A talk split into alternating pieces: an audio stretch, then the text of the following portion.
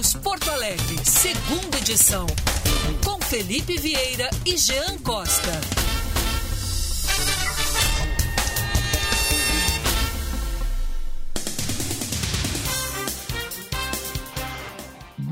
Dia, são 11 horas em Porto Alegre. Estamos iniciando a segunda edição até o meio-dia no seu rádio, com muita informação na Band News FM. Bom dia, Gia Costa. Muito bom dia, Felipe. Bom dia também aos nossos ouvintes e espectadores que nos acompanham por aqui na segunda edição. Como os nossos ouvintes entram em contato conosco? Através do nosso 51 99873 0993. O nosso WhatsApp 51 99873 0993. E também pela nossa live no Band RS. Quem oferece o programa? Oferecimento de Corsan, verão 360. Venha viver um verão consciente, porque a Corsan cuida da água. Você curte com consciência e juntos vamos viver um verão 360 de novo naquele apelo que a gente já fez ontem para que as pessoas tenham consciência na utilização da água. Estou lendo no Correio do Povo. Em uma semana, o número de municípios gaúchos que decretaram situação de emergência por conta da estiagem foi de 200 para 300, de acordo com a Defesa Civil do Estado. Conversamos ontem com o Coronel Rocha aqui no segunda edição né, em um sistema utilizado pela Defesa Civil, outras 14 cidades já relataram danos em razão da falta de chuvas, mas ainda não realizaram o decreto, ou seja, logo, logo nós teremos aí 314 municípios e esse número, infelizmente, a tendência é seguir crescendo. Prejuízo para a vida das pessoas, para causando dificuldade para a população de um lado e para a economia do outro, as duas, nesse caso, têm que andar juntas, porque se a economia afundar e a economia já não anda bem das pernas nos últimos anos em termos de Brasil e planeta, por causa da Covid, nós teremos mais dificuldades para na, levar aí um alento a essa população atingida pela estiagem no Rio Grande do Sul. Estiagem de um lado e destruição de outro, porque afinal de contas a gente tem aí feito aqui na Band News e nos veículos do Grupo Bandeirantes de Comunicação uma cobertura também do que aconteceu em Guaíba, afetando muito menos outras cidades, mas especificamente Guaíba, na, o vendaval, a temporal, né, que foi registrado na segunda-feira.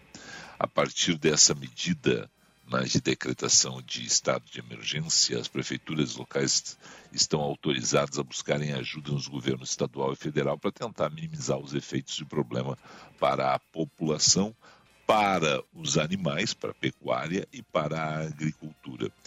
E entre as possibilidades previstas estão a dispensa de licitação para a compra de bens ou contratação de obras e serviços destinados a atender as populações afetadas bem como a renegociação de créditos do Programa Nacional de Agricultura Familiar, o PRONAF, e do Programa de Garantia de Atividade Agropecuária, o PROAGRO.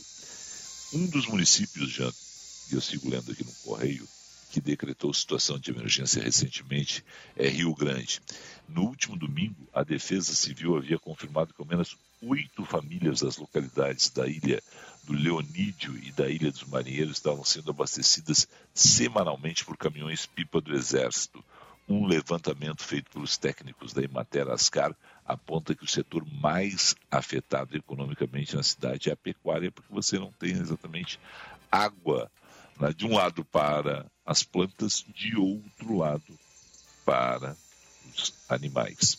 Então, lê de novo aí para mim a Corsã, porque é Corsã, é DEMAI, não importa quem fornece água para os nossos ouvintes, a gente é, tem uma transmissão para mais de 300 municípios, as pessoas podem nos ouvir em todo o Rio Grande do Sul através da internet, mas não importa onde você esteja, Jean, tem que ter consciência. E eu assino embaixo, Felipe, é um serviço extremamente importante, a gente tem que valorizar e porque estão sempre dando ao máximo, né? E lembrando, Corsã Verão 360, venha viver um verão consciente, a Corsã cuida da água, você curte com consciência e juntos vamos viver um verão 360. Ao longo dessa edição, novas informações a respeito dessa situação toda vivida pelo Rio Grande do Sul e também desse dia na, de início de vacinação das crianças em Porto Alegre, alguns municípios, Esteio, né, já iniciou antecipadamente, Exato. outros municípios estão iniciando a vacinação nesta quarta-feira. Sempre lembrando que essa é uma responsabilidade dos pais. Né? É uma responsabilidade dos pais. É, e, e, não sou daqueles aqui que vai pegar e fazer alguma crítica se alguém disser vou esperar mais para vacinar. Não sou daqueles. Eu acho que é uma responsabilidade. Você tem que atuar com responsabilidade e responsabilidade exige, exige exatamente consciência das pessoas. Né? Com certeza. A, a vacina é, um, é, uma escolha, a vacina é um direito. Né? Espero que todo mundo se vacine. Os números mostram né, que há uma queda na, na, no número de, de, infectados no primeiro movimento antes da Omicron, de forma muito forte. Mesmo com a Omicron, a gente consegue ainda ter um número muito menor do que a gente teve lá atrás. O número de mortes, ainda bem, bater na madeira aqui, despencou e a gente espera que siga despencando. Né? Há hoje remédios aprovados né, em termos de planeta, né? E o Canadá já está utilizando a medicação da Pfizer, outros, uh, outros países já estão uh, utilizando a medicação da Pfizer para o tratamento da Covid, com excelentes resultados.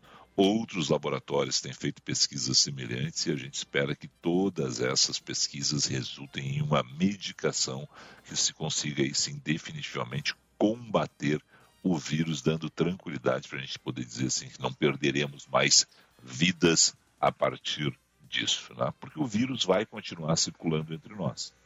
O vírus é um vírus que o ano que vem, com alguma mutação, daqui a 3, 4 anos, com, com diferentes mutações, é a mesma questão do vírus da gripe. Ele não vai ser totalmente erradicado. A doença pode ser erradicada o vírus vai estar circulando em algum lugar. Para isso, a gente tem que estar preparado. Né? De um lado, com vacinas, de outro lado, com medicação, para fazer o tratamento rápido e adequado. O Canadá liberou ontem, outros países devem liberar nos próximos dias, né? e teremos aí outros medicamentos chegando a nós. O primeiro foi da Pfizer, né? depois, a exemplo do que aconteceu com a vacina, outros laboratórios vão apresentar os seus produtos. E a gente vai ficar torcendo para que isso venha em grande número e em baixo custo, para que possa atingir principalmente, e o Brasil nesse caso é um exemplo, já. A gente tem aí a população brasileira com a vacina à disposição. Ah, demorou. Demorou. Congresso demorou a aprovar, o governo demorou a comprar, já podia ter antecipado ali em cerca de um mês, né? talvez até um pouco mais, mas chegou. O problema hoje, Jean, é de países onde ainda não chegaram as vacinas. Exatamente. Nós, nós temos aí dezenas de países onde as vacinas não chegaram, onde esses medicamentos vão demorar a chegar muito, uh, vão levar um bom tempo a chegar, e essa tem que ser a preocupação. Porque o vírus nós vamos continuar convivendo com ele por um bom tempo. Exemplo de outros vírus. A, a vacina da gripe tem uma mudança a cada ano exatamente por isso. É? E outras vacinas também têm atualizações exatamente por isso que os vírus continuam circulando. A gente não tinha notícia no Brasil né, de sarampo há quanto tempo teve surto de sarampo. Ah, pois é, os venezuelanos né, que entraram no Brasil, não sei se foram apenas os venezuelanos, boa parte com certeza na, da explicação está aí. Mas o vírus volta a circular e volta a circular com força. A gente até falou menos né, nessa questão do, do sarampo, porque afinal de contas o noticiário foi tomado aí pela Omicron e, pela, e antes da Omicron né, pelo coronavírus. Mas vamos seguir aí acompanhando tudo isso. 11 e 10 vem daí com as três notícias da hora, Jean.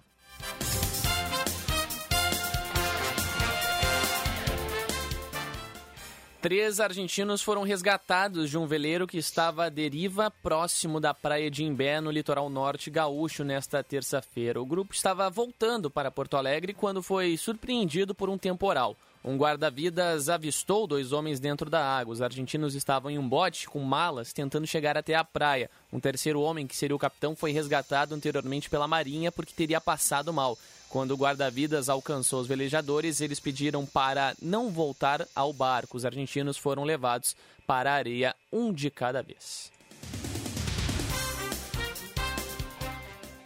O governo do Rio de Janeiro deu início na manhã de hoje ao Cidade Integrada, um novo projeto de ocupação social de comunidades e uma espécie de reformulação do programa das Unidades de Polícia Pacificadora, as UPPs, criado em 2008.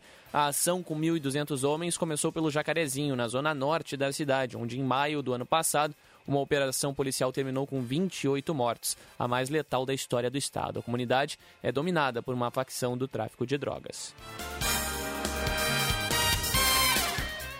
Nas manchetes internacionais, desde 2014, a China fez 10 mil cidadãos residentes no exterior voltarem à força para o seu país, usando métodos coercitivos fora do sistema legal, denúncia, denuncia o relatório da ONG, o Safeguard Defenders. A organização afirma que este número pode ser apenas a ponta do iceberg e alerta ainda que a China está ampliando seu poder no exterior e adotando operações ilegais. Oficialmente, a China afirma que essas pessoas são alvo da estratégia anticorrupção promovida pelo presidente Xi Jinping. Esta ONG, com sede na Espanha, garante, no entanto, que entre elas há pessoas críticas ao governo cujas famílias são perseguidas e detidas para forçar seu retorno. 11 horas 12 minutos, 11 e 12, vamos com o trânsito.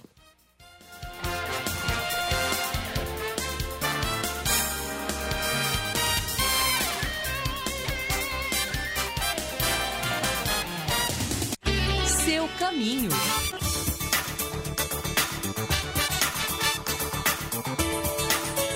Josh Bittencourt, muito bom dia, Josh.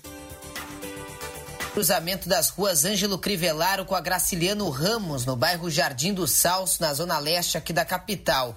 Na Serra, o batalhão rodoviário da Brigada Militar atende agora um acidente na RS 115, no quilômetro 40, em Gramado, envolvendo carro e moto. O condutor e a passageira da moto ficaram feridos e já foram encaminhados ao hospital. Não chega a ter bloqueio no trânsito, mas os motoristas acabam reduzindo a velocidade nesse trecho. Antes de viajar, faça a revisão de férias do serviço Chevrolet e ainda aproveite os descontos progressivos conforme a idade do seu veículo.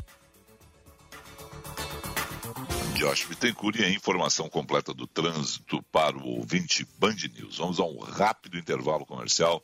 Na sequência, mais informações da reportagem Band News. As informações vindas também dos nossos ouvintes através de telefone, Jean. 51998730993, Felipe. Esse para o WhatsApp, eu sou do tempo do telefone, sou do tempo das pessoas. Inclusive, eu sou fruto do telefone. Eu, ah. usava, eu já usei muito o SMS também, né? Eu, era, é... eu, já, eu já peguei esse tempo também. É, rapaz, eu sou. Eu, a culpa de eu estar no rádio hoje é a Rádio Sobral de Butiá. Por sinal, a Rádio Sobral completou esta semana é, 43 anos. Um abraço né, para o Francisco Garcia, para o Antônio Correia, né, para todos os colegas. Um obrigado ao Heron Oliveira, ao Sérgio, ao Sérgio Fernandes e a todos, né? Zé Oliveira, Pedro Rosa, todos de alguma forma foram culpados por eu estar aqui, viu? Porque eu, a rádio, para quem já não ouviu essa história, eu rapidamente a rádio inaugurou em Butiá e, eu, e, e, esse negócio da interatividade, eu era o fominha da interatividade. Então tinha qualquer coisa, eu ligava para a rádio. Eu enchi tanto o saco deles que eles disseram, tá, para de ligar e vem para cá. E aí eu comecei a trabalhar e nunca mais parei de trabalhar em rádio. Um breve período apenas, na, quando estive acidentado, que eu não podia ir até a rádio, mas aí eu atravessava a rua e ia ao cartório do querido Lauro Arno Guedes, do seu Lauro, que hoje está lá com a nona Leane, comandando o cartório em Butiá. Estive no cartório em Butiá também, viu, já? Sim. E, e, dei um abraço e um beijo em todo mundo lá, porque afinal de contas também foi uma passagem muito legal da minha vida ali com uma perna quebrada. E agora já estão me avisando aqui que eu estou só metade no vídeo. Opa! Né? Então eu tenho que acertar a câmera, é isso? Isso aí, agora a tua ainda câmera... bem que os ouvintes, ainda bem que tem vamos ouvintes ver. que estão preocupados aí, né? A, a isso, tua né? ficou pela tu... metade agora, vamos lá. É, agora não, apareceu. Eu tô com um delayzinho aqui no meu OBS. É. Agora tá aparecendo, tô ajustando aqui, vamos ver. É isso? Vamos ver, agora foi. Agora então, tá foi. Então, obrigado aqui né, ao Fernando pela. Felipe, está aparecendo só metade do teu rosto. Né? Pois eu, é. é que eu digo o seguinte: eu estou trabalhando para a rádio. O YouTube é um plus, como diriam alguns, um plus a mais. Mas um abraço então para todo mundo que está na nossa interatividade, que está na nossa audiência, em especial lá para os meus ex-companheiros da Rádio Sobral de Butiá, que essa semana completaram aí 43 anos de trabalho no ar de forma ininterrupta. E com isso, eu posso dizer que eu tenho 43 anos de rádio. Olha só, rapaz. 11 e 16. Um rápido intervalo, a gente volta em instantes. Você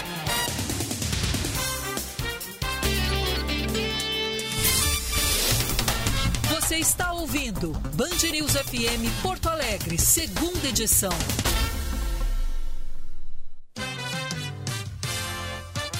Atenção no seguro. Oferecimento Sindiceg RS, Sindicato das Seguradoras no Rio Grande do Sul.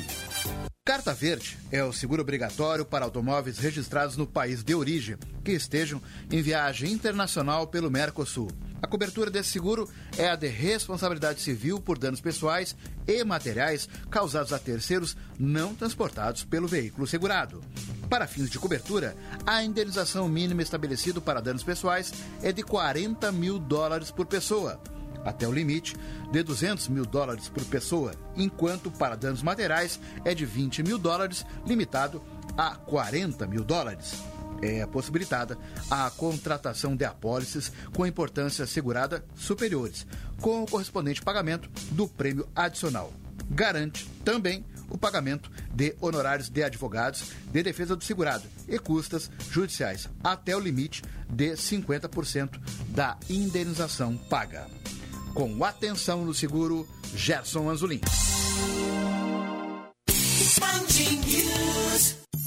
Agora você pode aprender sobre o mercado segurador sem sair da sua rede social preferida. Siga o Sindicato das Seguradoras do Rio Grande do Sul para saber sobre as particularidades, curiosidades, história, dicas e utilidades do mundo dos seguros com uma linguagem simples, didática e divertida. Arroba Sindiceg RS no Instagram e arroba Sindiceg RS no Facebook. Sindiceg RS. Quem faz seguro, preserva. Viver um verão consciente é entender o nosso compromisso com o planeta. Para aproveitar a estação, precisamos manter o consumo responsável da água e a conservação do meio ambiente. A Corsã cuida da água, você curte com consciência e juntos fazemos um verão 360 graus. Corsã, evoluir nos define. Governo do Rio Grande do Sul. Novas façanhas.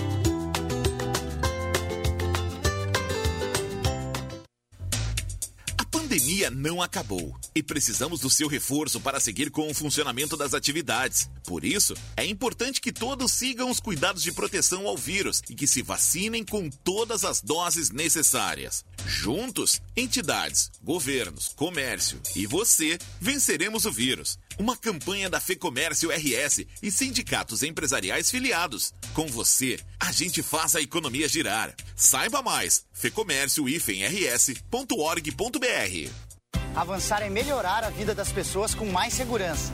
Sou comerciante há 23 anos e principalmente a segurança a gente valoriza demais. Aonde eu passo, estou sempre vendo a viatura passando junto, né? Isso aí é tranquilidade para nós aqui. Saber que todas as frentes da segurança estão do nosso lado, isso para nós é tranquilizador. Avançar para o futuro com segurança é tudo que a gente precisa. Isso é avançar. O Rio Grande do Sul virou o jogo. Governo do Estado, novas façanhas. Você está ouvindo Band News FM Porto Alegre, segunda edição. 11 horas 20 minutos, 11 e 20 horas certa da Band News. É Antônio Sartori, bom dia. Bom dia, Felipe, bom dia.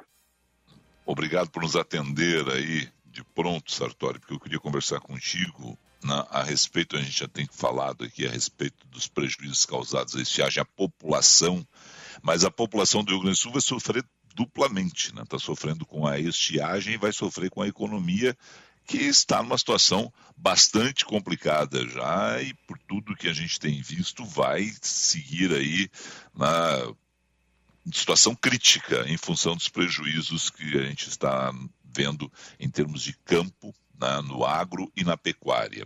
O que, que já se dá para calcular em termos de Rio Grande do Sul, você que acompanha isso na Abraçoja no dia a dia?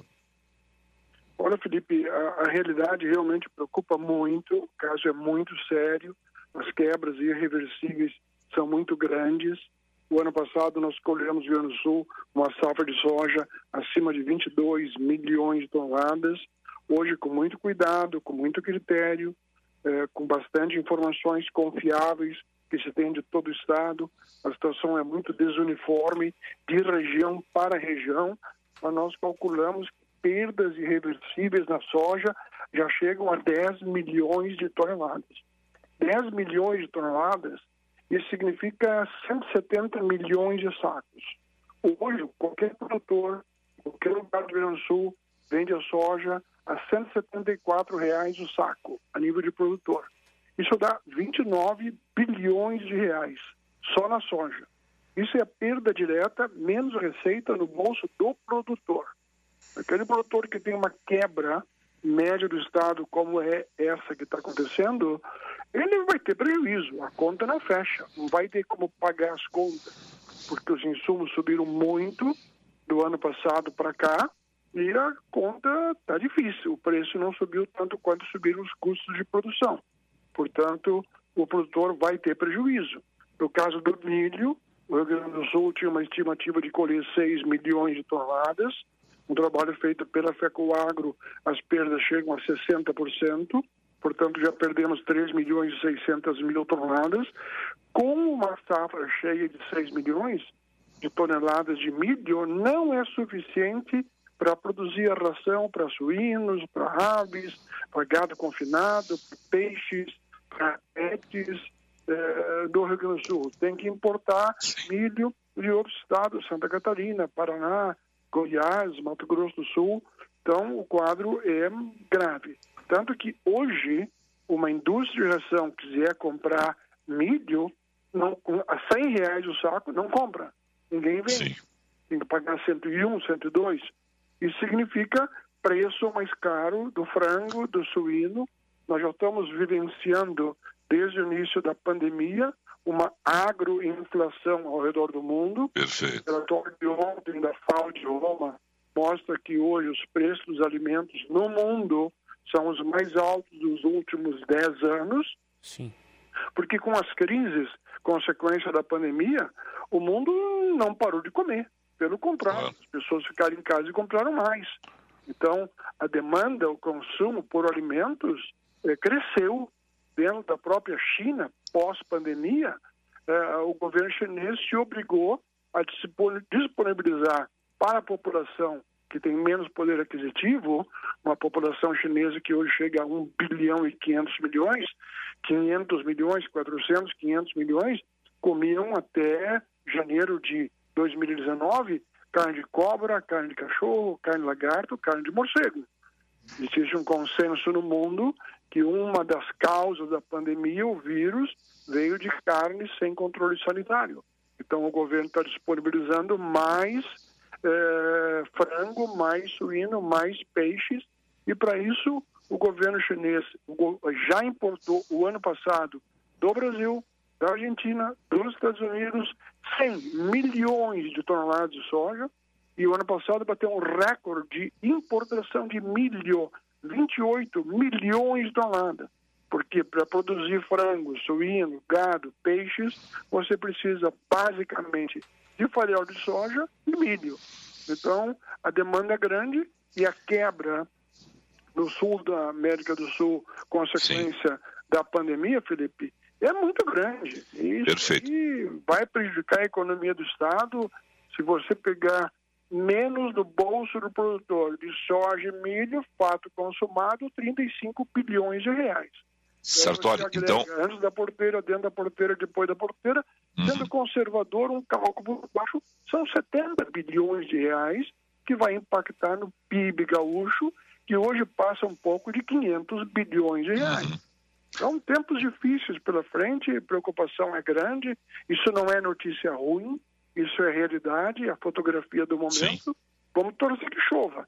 Tem chovido de maneira esparsa e irregular, como você tem abordado nos seus programas, o Rio Grande todo, o Brasil todo te acompanha. Um trabalho muito sério, muito bem feito, que você dentro da Band está fazendo, e a nossa preocupação com o clima do momento é muito grande. Sartori, vamos lá. Então é o seguinte, nós estamos, é claro, sempre sendo imediatistas. A gente está olhando para essa estiagem quando a gente está dentro da estiagem, só que os efeitos dela são de médio prazo a gente vai ter esses efeitos aí de médio e longo prazo, até dá para dizer, porque você vai ter agora uma situação de escassez no primeiro momento e uma situação no segundo momento de inflação em cima dessa escassez. Para recuperar essa situação, nós vamos precisar ter um, uma, uma uma tranquilidade no clima, não sei se esse é o melhor termo, mas uma tranquilidade, assim, chuvas no tempo normal, para a, já a expectativa da próxima safra. Essa safra não se recupera mais. Essa safra nós vamos conviver com esse problema. Não adianta a gente ter. Fato consumado. É, fato consumado. Esse, é, esse é o termo. Já é fato consumado que a gente está falando. Sim, sem dúvida. Isso é perdas irreversíveis que já aconteceram até hoje e que, se não chover bem daqui até a colheita, que é fim de março, é, pode ser maior. Então, uhum. essa é a fotografia de hoje. 10 milhões de toneladas, de uma estimativa de safra de 23, nós estamos estimando que vamos colher 13. O ano passado colhemos 22, o ano retrasado colhemos 11. Portanto, esse quadro, eu estou falando só de soja e milho. Tem mais uva, que tem uma perda de 30%, 35%, 40%. Leite, pecuária, campos pegando fogo na fronteira que vai do é. Alegrete é. até o Uruguaiano. Essa, essa imagem, essa imagem ontem na tela da Band, a gente colocou essa imagem do, do fogo, né, do Alegrete Uruguaiana, principalmente na, na região da fronteira lá, é uma imagem sim, daquelas que dá uma dor na gente. Né? A gente sabe o trabalho do, do homem do campo, né? fica imaginando ali o que está acontecendo com aquelas pessoas que estão. E até tinha ali uma ação do Corpo de Bombeiros de Uruguaiana, né? as pessoas tentando conter o fogo também né? com aviões, mas é uma situação que realmente impacta a gente. Aquela imagem Eu talvez seja a imagem mais forte. Ter assistido, ter visualizado uma situação tão dramática como essa do clima no Rio Grande do Sul. Fogo nos campos, isso até então nunca tinha acontecido. Sim. Eu não me lembro ter visto isso. E nós não temos estrutura de corpo de bombeiros, de aviões, como tem o resto do mundo, primeiro mundo, Estados Unidos, Europa, quando acontece um incêndio, que usam aviões grandes com água. Nós não temos. E o que alguns depoimentos são terríveis. O camarada foi para a fazenda, viu as cercas pegaram fogo, os postes de luz pegaram fogo, o cara não tem energia e o gado está esparramado pelas estradas. Escuta, é sério o caso. Alguém me comentou, poxa, mas é muita dramaticidade, é muita notícia ruim. Não, não é notícia ruim, não é notícia boa. É a fotografia da realidade. E a primeira coisa que nós, que nós precisamos ter consciência é não nos enganarmos com a realidade. Então a realidade é crua e dura, tomara que chova, senão vai ficar pior. Ponto. Agora, diretor Antônio Sartori, primeiramente, bom dia, Jean Costa aqui. É, a gente sabe que o impacto hoje no produto interno bruto, num, de uma maneira geral, ele vai ficar na casa dos 70 bilhões. O senhor acaba de, de nos citar este ponto, mas me chama muito a atenção. A gente viu até agora há pouco o caso da perda do milho. É, o impacto na colheita até agora é de 60%, cerca de 60% até o momento. Dá para se estipular que neste momento o que tem de prejuízo no Rio Grande do Sul, mais da metade desses 70 bi, ou, ou menos da metade, é, é, só com milho e com a soja. Quanto seria esse cálculo até agora do, do da projeção de, de 70 bilhões afetados? Soja, seria a metade, mais ou na menos? Na soja são menos 10 bilhões de toneladas, que é preço de hoje. dá 29 bilhões de reais. Sim. No milho, são perdas de 3 milhões e 600 mil toneladas, já colhido, já consolidado, irreversível, é perda de mais 5,5 bilhões de reais. Aproximadamente Somando 35 dois, bilhões, né? Nós temos praticamente 35 bilhões de reais. O, o agro é agregado, é antes da porteira, dentro da porteira, depois da porteira, comércio, indústria, serviço, logística, tudo que engloba o agro. Eu estou sendo conservador, dobrando o valor em 70 bilhões. Ali falta calcular pecuária, bacia leiteira, frutas, uvas. Então o prejuízo é maior. Essa é a minha fotografia, esse é o meu cálculo. Eu estou botando a cara para bater. E espero estar errado. Mas infelizmente eu Sim. acho que vai ser Sartori. que isso. Bom, vamos lá. E agora deixa eu pegar aqui rapidamente. Vamos lá, Sartori. O Sartori está dizendo isso, ele está botando a cara para bater. E esses dias eu estava conversando com o Sartori, e o Sartori pegou esse Felipe, o governo está escondendo números. A gente conversa com todo mundo. Eu converso do Oiapoque ao Chuí com todo mundo. Esses dados que o Sartori disponibiliza são dados de, de, de produtores, pessoal que está no campo, das empresas que estão fornecendo informações para ele a todo momento em tempo real. Né? Esse é o quadro do Rio Grande do Sul. Mas a, a, estiagem não atinge apenas o Rio Grande do Sul. O que, que dá para se prever em termos de Brasil, onde o governo soltou um número de 291 milhões de toneladas há alguns dias, já reviu esse número, mas você está dizendo, está muito diferente esse número do que nós estamos calculando. O que, que, que se pensa em termos de Brasil, Sartori? Olha, Felipe, eu acho que é, não estou discutindo a tua, a tua colocação, que o governo está escondendo, mas eu acho que o governo não está escondendo, eu acho que é por incompetência. Incompetência, português bem claro. Incompetência do governo falar, como falou há 10 dias atrás, que a safra gaúcha de soja vai ser 21,5 milhões de toneladas, onde que qualquer cachorro louco em qualquer esquina sabe que a quebra é muito grande, muito grande, muito grande. O Laninha é o resfriamento das águas do Pacífico às costas do Peru.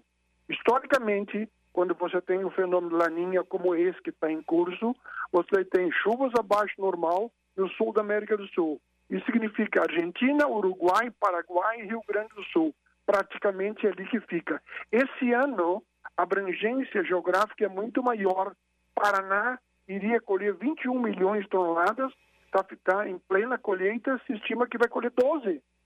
A quebra é terrível no Paraná. Mato Grosso do Sul tem uma quebra muito grande. Então, a quebra da, da produção agrícola é, brasileira é muito grande. Eu a situação não é só o Rio Grande do Sul, portanto. Nós, Não faz sentido porque o governo tem dados atualizados. Com o tempo, vocês que são jornalistas têm que ter com o tempo a habilidade, a capacidade, o discernimento de elencar fontes confiáveis de informação. Vocês precisam de fontes confiáveis de informação. Vocês são generalistas.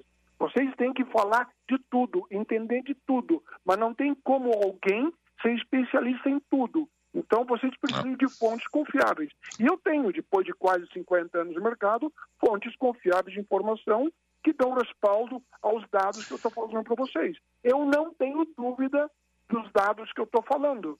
Duvido alguém me contestar. Duvido alguém me Portanto, contestar. Bom, Infelizmente. Sartori, Vamos lá, então, a situação não é só Rio Grande do Sul, você já citou aí Paraná, Mato Grosso do Sul, outros estados também apresentam problemas, de um lado, né, em função das chuvas em excesso, de outro lado, em função da estiagem. Quando a gente fala em agroinflação e alguém pode pensar assim, ah não, mas olha só, só o Rio Grande do Sul não vai produzir esse efeito todo na cadeia. Não, é um efeito Brasil e é um efeito de algo que é o sustentáculo, dá para se dizer assim, do plano real desde 1994, que é o agro brasileiro.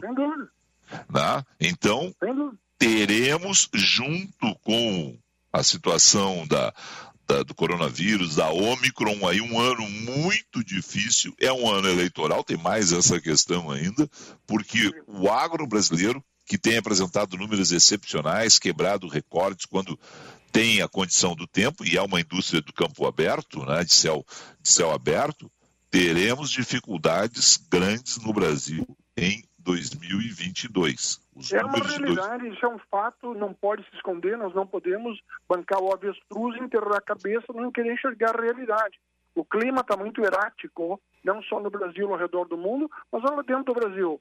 Uma seca pegando fogo na fronteira e enchentes na Bahia, em Minas Gerais. Então, o clima está muito errático, está muito difícil. A previsibilidade climatológica hoje é muito difícil, com toda a boa intenção dos meteorologistas. Então, nós vamos ter um ano difícil no Rio Grande do Sul, sim. O que a mim me, me, me faz ligar o meu desconfiômetro é que o governo não atualize esses dados, tentando postergar uh, uma fotografia da realidade, porque isso vai impactar na inflação através da agroinflação e significa menos poder aquisitivo do povo uh, e isso pode impactar nas eleições. E vai ser explorado quando começar a campanha política, vão botar M no ventilador, vai ser o, de, ruim de assistir, vai ser horrível de assistir, baixo nível. Alguém tem dúvida sobre isso? Todo mundo Não. falando mal de todo mundo? Eu quero ver quem vai propor, vai criar propostas de construir uma solução para o Brasil. Vão queimar um ou outro. É a politicagem suja que tem no Brasil que, como brasileiro, nós, gente de bem como nós somos, nos envergonha. Bom, só para. E o Sartori está sempre preocupado com isso em função de, de, números globais. Essa situação do clima realmente é, é, é mundial. A gente viu ontem na, também, a gente colocou no ar essas imagens da, da, do fogo na fronteira sul do, do Rio Grande do Sul. E a gente pode dizer assim, não, mas os Estados Unidos sempre neva, depende do lugar. Tá? A neve que caiu na Geórgia ontem não é uma neve comum para os Estados Unidos. Então também tem essas. A Europa também apresenta aqui a colar os seus problemas. É, é uma situação realmente né, de, Felipe, você está do nosso grupo do Agro Brasil, lá no uhum. Brasil, é, é, e a gente acompanhou até poucos dias atrás a onda de calor ao redor dos 40 graus na Argentina. Sabe o que está acontecendo no momento na Argentina? 10 graus. É. O que, que estão prevendo nos próximos dias? Neve. Neve. Eu estava vendo. Tá louco? Isso é. é clima louco? O que, que é então? Eu tenho um entendimento claro, embora tenha pessoas que entendam que esses ciclos eh, de clima na história da humanidade, na história do planeta, são milenários, mas eu entendo que todos os anos a humanidade tira do solo, do subsolo, de petróleo, gás e carvão, 13 bilhões de toneladas. Esse produto vem para a superfície, é queimado, se transforma em energia e desprende CO2 que sobe a 10, 12 mil metros de altura, que forma um cobertor e ali é o que se chama de efeito estufa. Uhum. Então, eu não tenho dúvida nenhuma. Quer ser arroto de vaca? Tá louco? Estamos brincando? Vamos falar sério. É o CO2, os combustíveis fósseis. Esse é o nosso grande problema. A solução automóveis elétricos. Sim, tá bom. E tu produz energia como? Energia como? Solar, dos ventos? Por enquanto é muito incipiente. A uhum. humanidade está usando tanta energia hoje que a velocidade do aumento do consumo de energia é maior que a velocidade do aumento da produção. Por isso tem escassez de energia. Por isso a energia está cara. Isso no curto prazo não vai se reverter. Ah, é catastrófico. Não, não, não, não. Não é catastrófico. É a fotografia da realidade. Vamos se posicionar e tentar soluções de maneira responsável e séria. Bom, a gente tem um, um, a gente tem aqui obrigações comerciais e tem obrigações com a, a Bruna Subtis, que é a nossa comentarista das quartas-feiras, Sartori, mas deixa eu só avançar numa questão aí rapidamente contigo, porque tu já falou nos combustíveis fósseis. A gente tem hoje no Brasil algumas, alguns belos exemplos, né? e a gente tem visto aí, por exemplo, a BS Bios lá com com o Erasmo e outros investindo na, em biocombustíveis. E, inclusive, hoje nos Estados Unidos está sendo debatido esse assunto e lá tem uma, tem uma utilização, me parece, muito mais. É, Maior. estão se, estão, maiores, eles estão se voltando para isso também. Né? E o Brasil, que, que, lançou lá atrás um programa do álcool e nunca conseguiu dar uma consistência e dar, e dar aqueles soluços, né? de vez em quando Parece que há uma expectativa e o Brasil pode dominar esse mercado e tem know-how para isso, né, e tem investidor nisso, vai, avança, recua. Qual é a expectativa em relação a, a biocombustíveis, né, que é uma das propostas, é uma das soluções para tudo isso? Olha, Felipe, nós tínhamos um programa até o ano passado, vinha crescendo o percentual de adição de biodiesel no diesel. E o biodiesel brasileiro é feito praticamente de oleaginosas, a principal é a soja, mas também de gorduras animais, seja de gado ou seja de frangos, que produz o biodiesel que é agregado ao diesel. A qualidade do biodiesel brasileiro é excelente e vinha até o ano passado em 13%. No final do ano, o governo diz a partir de janeiro é 10% e vai até 2023. E o, o governo tinha o programa de uma progressão de aumento 14, 15, até 20%, e o governo reduz para 10%. E as empresas que você citou uma, tem mais um leque de outras sim, sim. no Rio Grande do Sul, que fizeram investimento de 100, 200 milhões, e agora como é Botaram um empréstimo para ampliar um parque industrial, para atender um programa de governo, e num canetaço de uma hora para outra, o governo simplesmente não permite mais edição de biodiesel ou diesel. E como é que fica o nosso compromisso eh, que a gente assumiu não. em Glasgow, na Escócia, na COP26, de reduzir as emissões de partir para energias renováveis. Como é que ficou? É um discurso em Glasgow e uma realidade aqui no Brasil?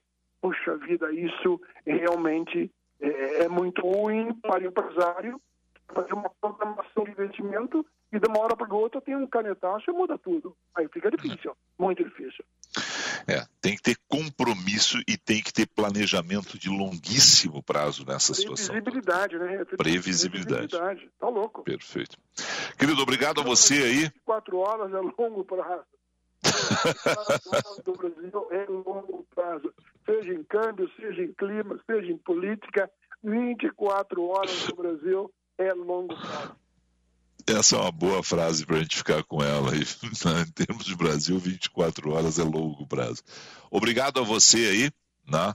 E, e, você disse no meio da, da entrevista, né, se você espera estar errado, mas nada dos teus números, nada dos números que você recolhe com os produtores de um lado, com a indústria do outro, né, com o pessoal da meteorologia que você conversa também, né, indica que esses números estejam errados. Já há uma realidade de perdas e essa perda pode se agravar até março na hora da colheita, o que a gente espera que não aconteça, mas nada, nada, nada indica que não, não será assim. Né? Obrigado aí. Que chova, tem chovido, chuvas esparsas, isoladas, Nesses últimos dias tem chovido em diversos lugares do estado, mas é muito localizadamente. Chove numa fazenda, não chove na outra, chove no município, não chove no outro. Da onde pegou chuva, tá bom, mas onde pegou chuva não tá ruim, tá muito ruim. Obrigado a você e vamos continuar conversando. Ah, um abraço para vocês dois, pelo excelente trabalho que vocês fazem, um trabalho responsável, sério, consequente e principalmente envolvidos com conhecimento e defendendo o agro. Nós somos o agro e o Brasil precisa do agro. Um abraço. Um abraço, diretor. 11:43 conversamos com o Antônio Sartori da Braçoja. O Sartori não gosta quando eu digo, mas eu, eu, eu digo isso, né? Então ele ele vai ter que ouvir de novo se ele está, se ele segue nos ouvindo. Eu acredito que ele né, seja a pessoa que mais entenda, né? E se não é a que mais entenda, pelo menos é aquela que dá a maior realidade aos números, mas sem papas na língua, sem pegar e fazer floreios, ele sempre é muito é, preciso nos dados, é uma pessoa que tem uma exatidão muito grande nos números, quando a gente bate esses números no final na, da, das safras, é muito sério, sempre eu gosto muito de conversar com o Sartori e aprender com o Sartori por isso. Deixa eu dizer o seguinte, no meio de tudo isso, encantamento também, olha aqui, ó. Tá bom pra ti, Jean? Tá ótimo, Felipe, olha que espetáculo. É, ah, tá ótimo. Essa aqui foi a Laís que me trouxe ah, aqui. Home office tem isso, né? A Laís me trouxe esse lindo desenho de um coração, né? E ela está aqui, vem cá, vem cá, vem cá, vem cá, tio Jean te ver aqui, todo mundo que está no rádio te ouvir. Ai, tu vai deixar o papai trabalhar em paz ou não? Vai deixar o papai trabalhar? Tá bem, então tá bom. Ah, Beijo, vai, vai brincar. Vai brincar que tu está de férias, o papai não está de férias. Né? 11 horas 44 minutos, de um rápido intervalo. Na sequência tem a Bruna Subtits.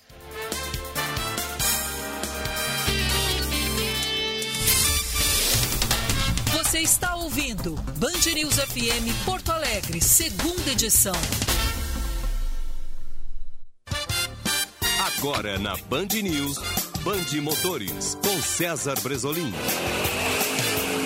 Oferecimento Jardine, a revenda que não perde negócio. Oficina Panambra, referência em qualidade e preço justo. Grupo IESA, vamos juntos e dê a virada de chave na HMB Carway, em Porto Alegre, Canoas, Novo Hamburgo e Bento Gonçalves. Olá, campeões!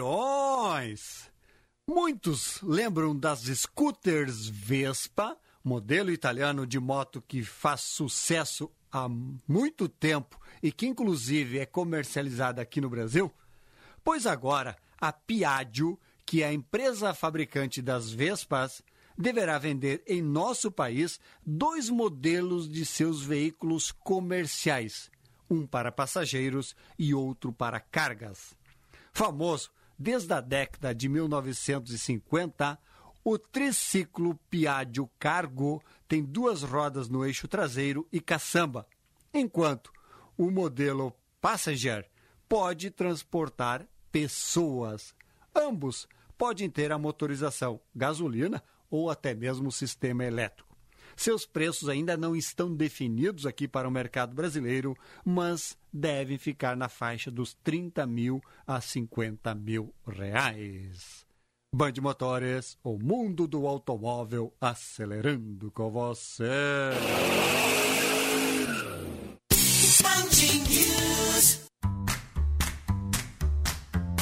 Dê a virada de chave em seu 2022 com a Hyundai da Carway. Toda a linha HB20 está com o preço antigo. E o melhor, o banco em couro é grátis na linha sedã. Mas atenção, o nosso estoque é limitado. Vem para HMB Carway. Estamos em Porto Alegre, Avenida Ipiranga, 5570. Canoas, Novo Hamburgo e Bento Gonçalves. No trânsito, sua responsabilidade salva vidas. Para um novo você, uma nova Volkswagen.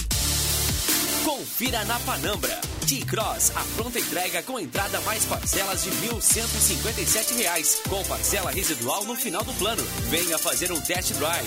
Acesse www.panambra.com.br e conheça estas e outras ofertas. Aproveite, é a sua oportunidade de ter um Volkswagen zero quilômetro. No trânsito, sua responsabilidade salva vidas. Volkswagen. Liquida seminovos Jardine Chevrolet. Compre agora e comece a pagar só depois da Páscoa. São mais de 400 seminovos em estoque. Temos descontos de até 7 mil reais, transferência grátis e até dois anos de garantia. Liquida seminovos Jardine Chevrolet. A revenda que não perde negócio também em seminovos. No trânsito, sua responsabilidade salva vidas. Use o cinto de segurança. Prepare-se! Agora, dia 22 de janeiro, terá a batalha de ofertas da Super Alto BR Ford. As ofertas são imbatíveis. IPVA e emplacamento 2022 para toda a linha. Primeira parcela só para abril, financiamento sem entrada, além de balão surpresa e película cortesia. São mais de 200 unidades de seminovos à pronta entrega, além de um amplo estoque de veículos novos. É para começar 2022 de carro novo, em todas as lojas da Super Alto BR, das 9 às 19 horas. Cinto de segurança salva vidas. Você está ouvindo Band News FM Porto Alegre, segunda edição.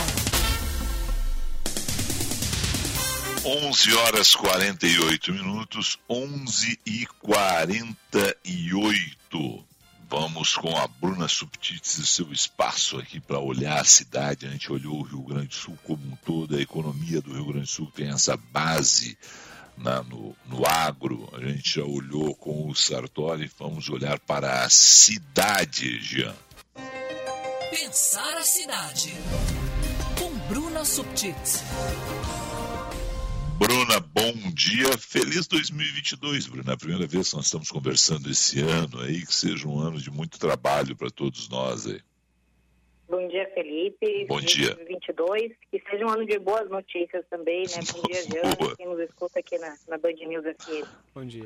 Tomara que a gente tenha boas notícias, é verdade, o Bruna. Porque a gente tem que dar a real, né? Então nem sempre a real é bom, né? Mas tomara que a gente sim, tenha boas notícias. Eu vou, vou, me corrigir, né? Boas notícias, e claro, é o que a gente sempre quer, né? Mas também que a gente possa trazer as informações do momento, mesmo que não sejam Isso. boas, mas que elas provoquem uma reflexão, né? Ouvir o programa no começo, vocês falavam sobre uh, precaução de economizar Uhum. água, não desperdiçar, estar atento para o que está acontecendo no mundo e aqui na nossa vizinhança, né, de seca, estiagem, falta de água. Isso é importante, é a informação que uh, a imprensa precisa passar para que as pessoas entendam, muitas vezes, aquilo que não não estão ali discutindo no dia a dia, mas que está acontecendo, né? Então, é, boas informações, elas também são uma consequência de, de, dessas boas ações que a gente vai construindo ao longo do tempo. É isso aí.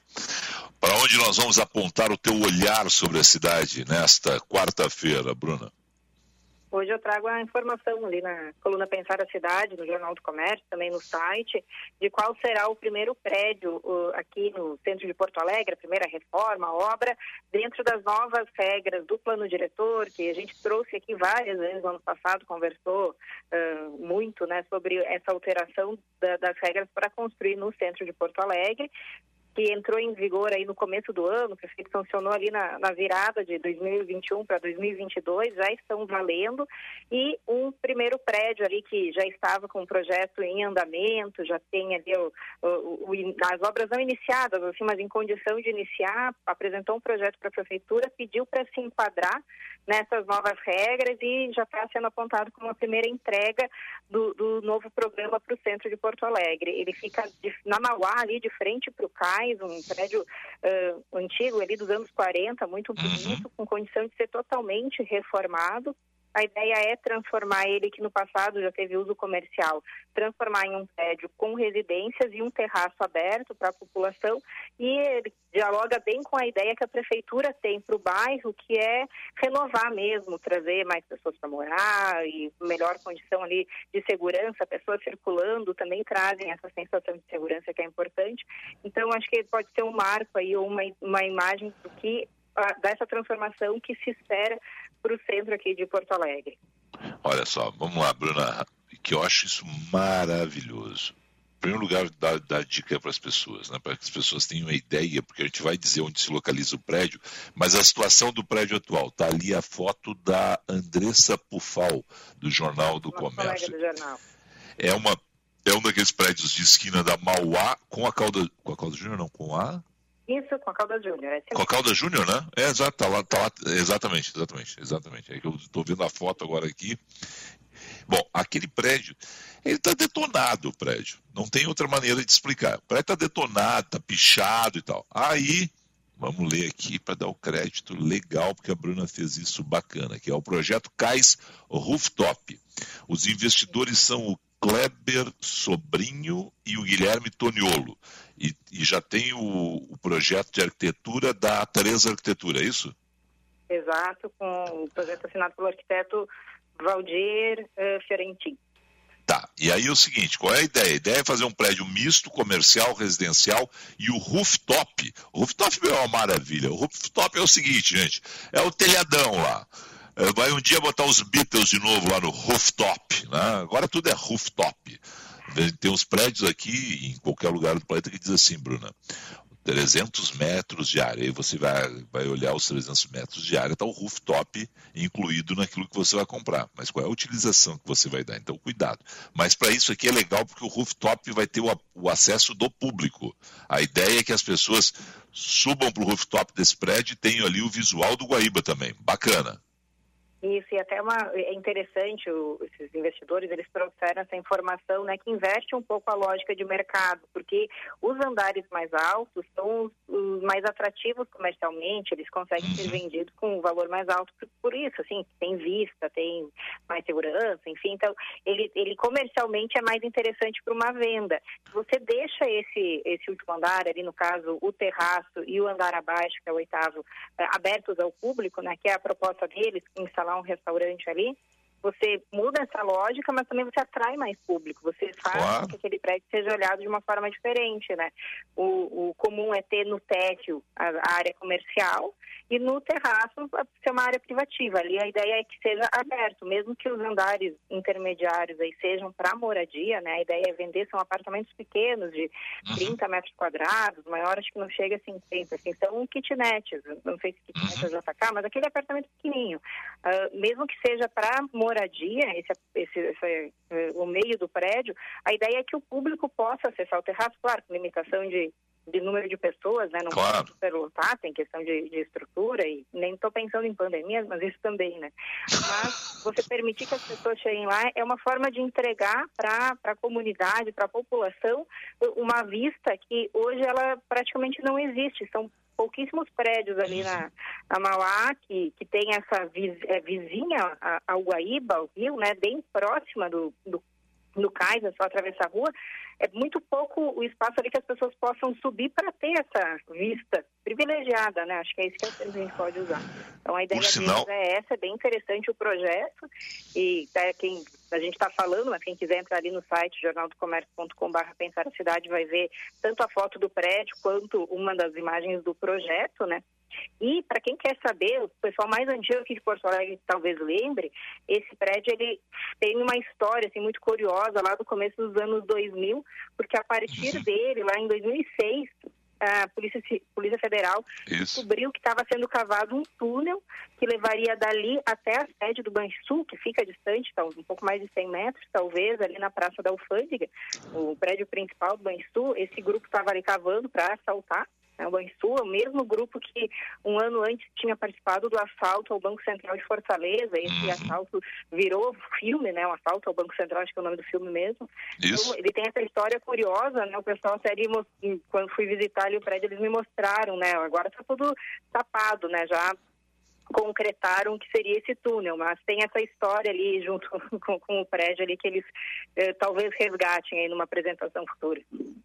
Não, é, eu estava lembrando exatamente isso, eu ia fazer esse comentário, então eu, eu, eu ia acrescentar esse comentário e dizer assim, Bruno, só me tira uma dúvida, é esse o prédio, é esse mesmo, né? Porque eu trabalhei muito tempo ali na, na Caldas Júnior, né? E aí fiquei até na dúvida se era aqui, esse ou o prédio do lado, não, da esquina mesmo que eles iniciaram ali o, o túnel.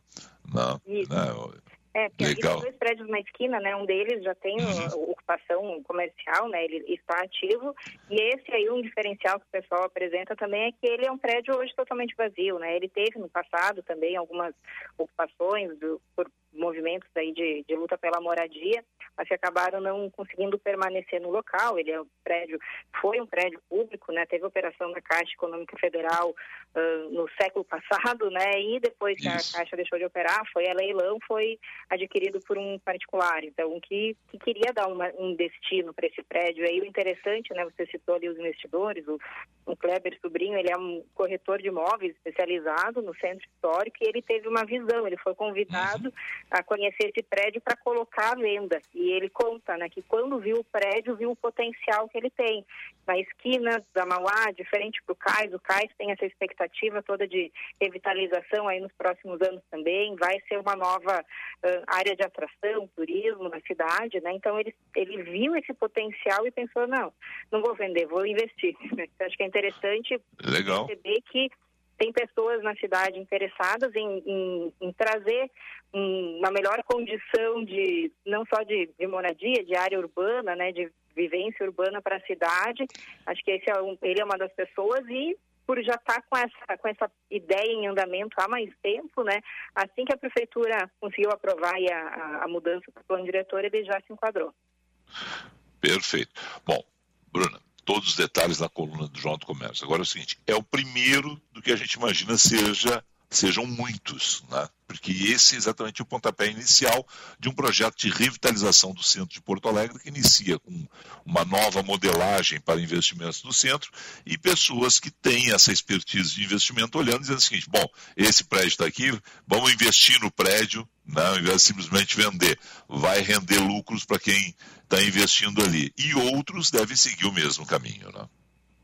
Exato, né? Quem tiver interesse, a prefeitura já se coloca à disposição para que uh, os investidores manifestem interesse em participar do programa, ter, aí eles conseguem acessar alguns benefícios urbanísticos e fiscais também que a prefeitura está concedendo. Mas uma coisa interessante, né, aqui da, da, conversa com, com o Kleber, com o Guilherme, o Valdir surgiu isso, mas também outros investidores, outras incorporadoras, empresas da construção civil, uh, as pessoas me falam bastante isso. Claro, tem uma perspectiva positiva a partir da mudança das regras, né? Porque daí consegue se enquadrar melhor, fazer coisas que hoje não seriam permitidas, mais altura, essa própria ideia de um, de um terraço, né? De reformar o terraço é possível a partir de uma outra medida da prefeitura. Mas o pessoal também, né, esses investidores também esperam que o poder público faça a sua parte investindo na, na área urbana, né? Então, claro. uh, seja qualificação de vias, drenagem, que é um problema importante aqui do centro, de regiões próximas, né? Uh, e aí vamos passar, vamos sair um pouco do centro e ir para outros bairros, né? A gente tem vários problemas, até mesmo de abastecimento de água, a gente fez esse valor, né? Não pode um pouco do assunto, mas acho que é importante falar. É a parte que o poder público tem que fazer, é o seu investimento investimento, né, o poder público investindo, para também atrair essa, a iniciativa privada para qualificar essas áreas. E a gente volta a falar sobre isso sexta-feira em outros programas com a Bruna. Um beijo para ti, até sexta. Até sexta, abraço. Jean, falamos em nome de quem? Felipe, falamos sempre em nome de Corsã Verão 360. Venha viver um verão consciente. Voltamos amanhã. Tchau.